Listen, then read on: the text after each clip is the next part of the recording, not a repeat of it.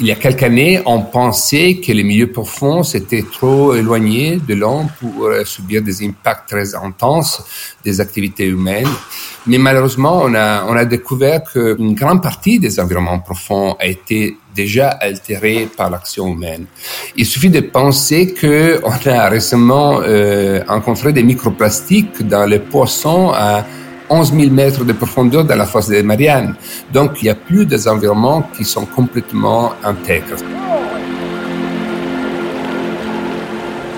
Les océans recouvrent près de 71% de la surface de notre planète.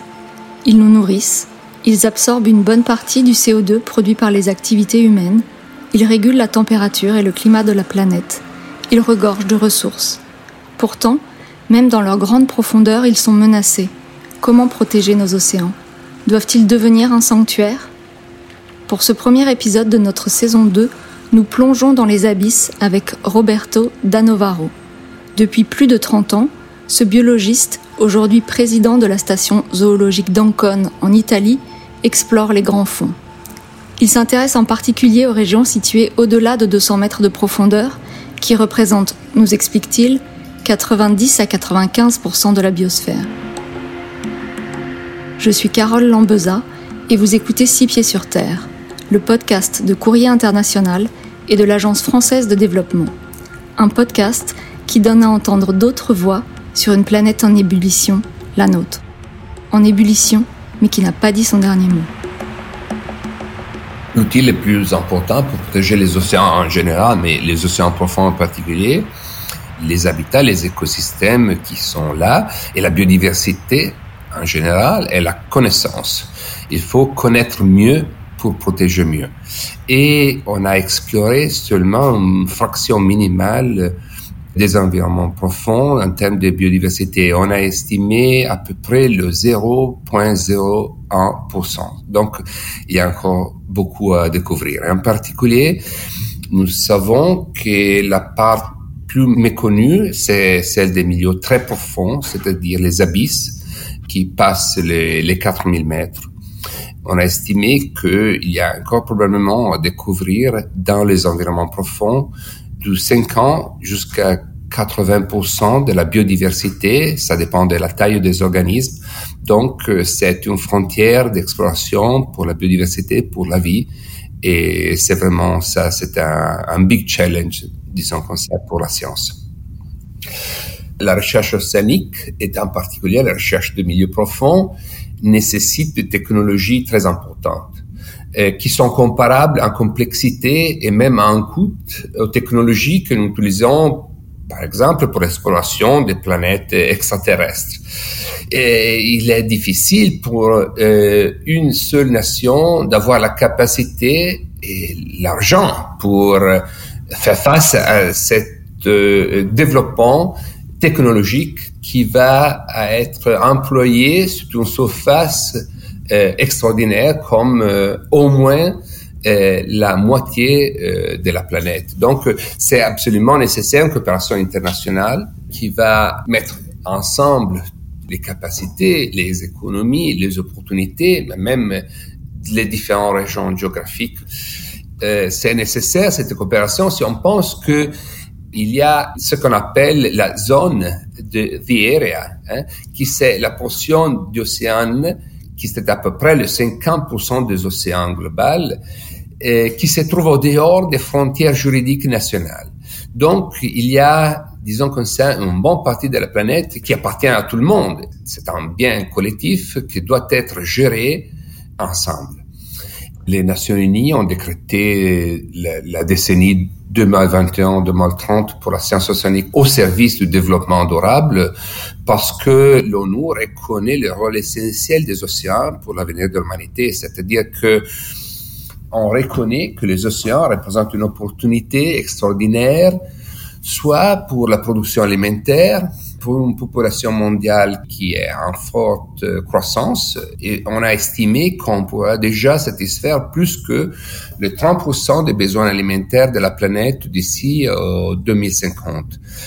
Mais les océans sont indispensables aussi pour la transition écologique, c'est-à-dire que il y a tellement d'espace, d'espace énorme qui sont à disposition pour, par exemple, les, les énergies renouvelables, pour des parcs éoliennes flottants ou pour des panneaux solaires flottants ou pour utiliser l'énergie produite par les vagues ou par les courants.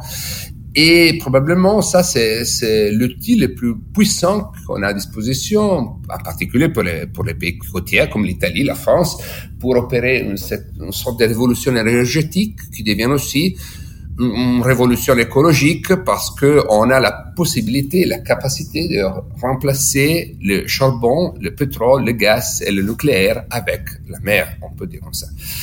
Par ailleurs, il faut dire que les économies de la mer sont vouées à croître euh, très fortement dans, les années à venir parce que euh, il y a une forte augmentation de la capacité d'emploi, spécialement si on travaille sur la mer et avec la mer. Et donc, il y a des très grandes possibilités d'expansion de l'économie bleue, qui est une économie très fortement liée à la main-d'œuvre, à la transformation de l'activité humaine dans activités de bien-être social euh, généralisé, on peut dire.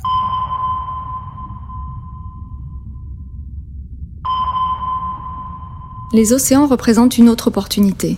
Dans les grands fonds, à 4000, 5000 mètres de profondeur, on trouve des minerais et des métaux précieux qui pourraient accompagner nos besoins grandissants en ressources minérales. Cette activité d'extraction suscite de nouvelles convoitises, mais surtout elle constitue une menace supplémentaire.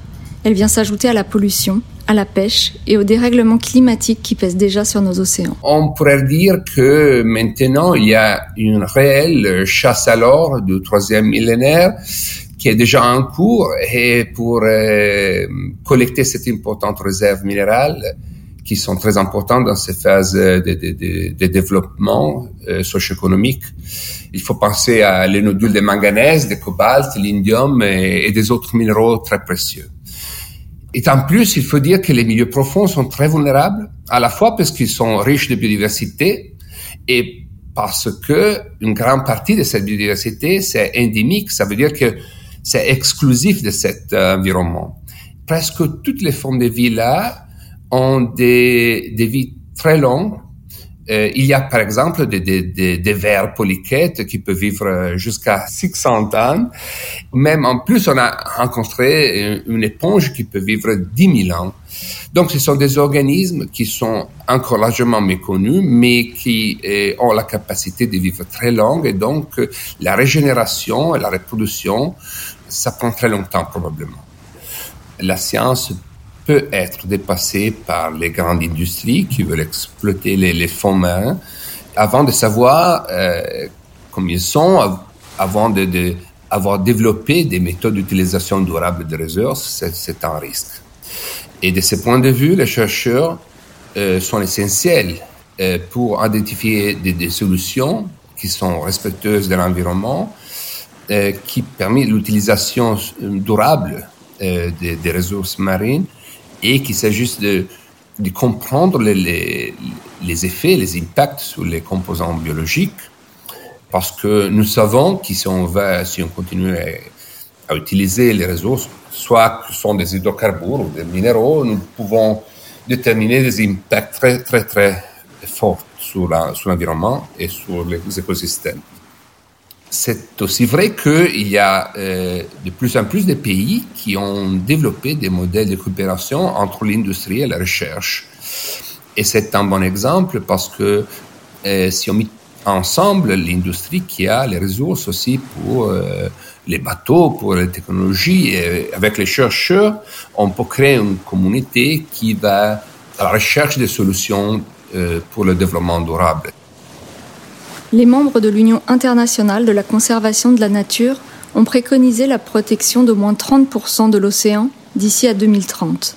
Mais quand des habitats ou des écosystèmes sont déjà abîmés, protéger ne suffit pas.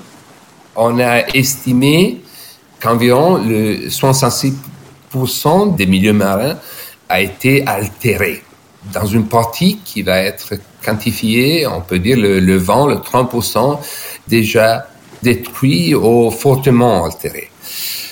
Euh, le développement durable n'est pas suffisant pour garantir la, récupération du capital naturel qui, a été perdu. et avec le capital naturel pour récupérer les, les biens et les services écosystémiques que ce capital naturel produit. Et donc, c'est nécessaire euh, de restaurer les écosystèmes endommagés par les humains. Et pour faire ça, il faut euh, développer euh, des outils, des techniques, des protocoles.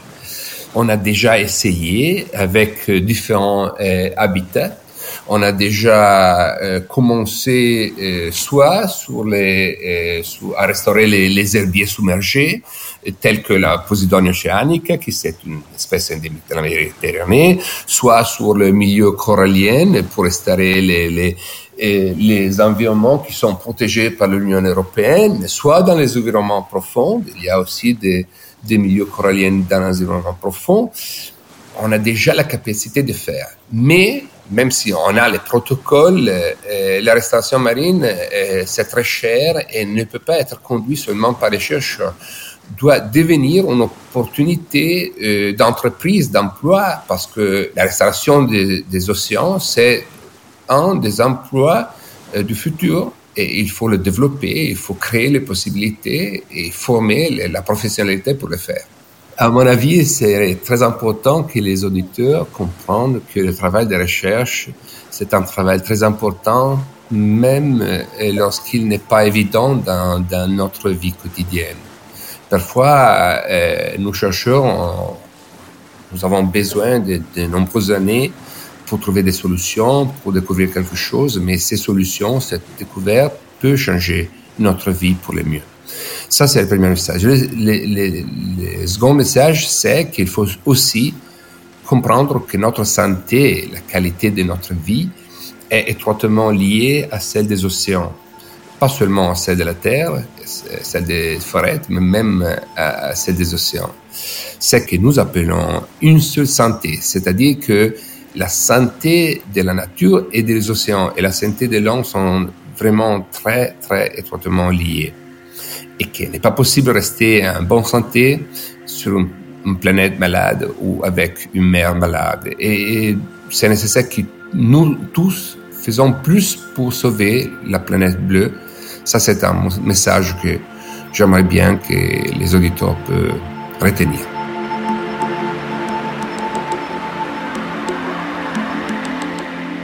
Vous venez d'écouter Six pieds sur terre un podcast coproduit par Courrier International et l'Agence française de développement. N'hésitez pas à vous abonner sur la plateforme où vous aimez écouter vos podcasts. Cet épisode a été réalisé par Antoine Dabrowski. La musique est signée Lions Drum, tirée de son album Kagabas. Quant à moi, je vous donne rendez-vous dans une semaine pour le prochain épisode de notre série consacrée à l'océan. Nous partirons à la rencontre de Laure Bono Ponticelli, une biologiste dont la vie a changé quand elle a croisé le regard d'une sèche.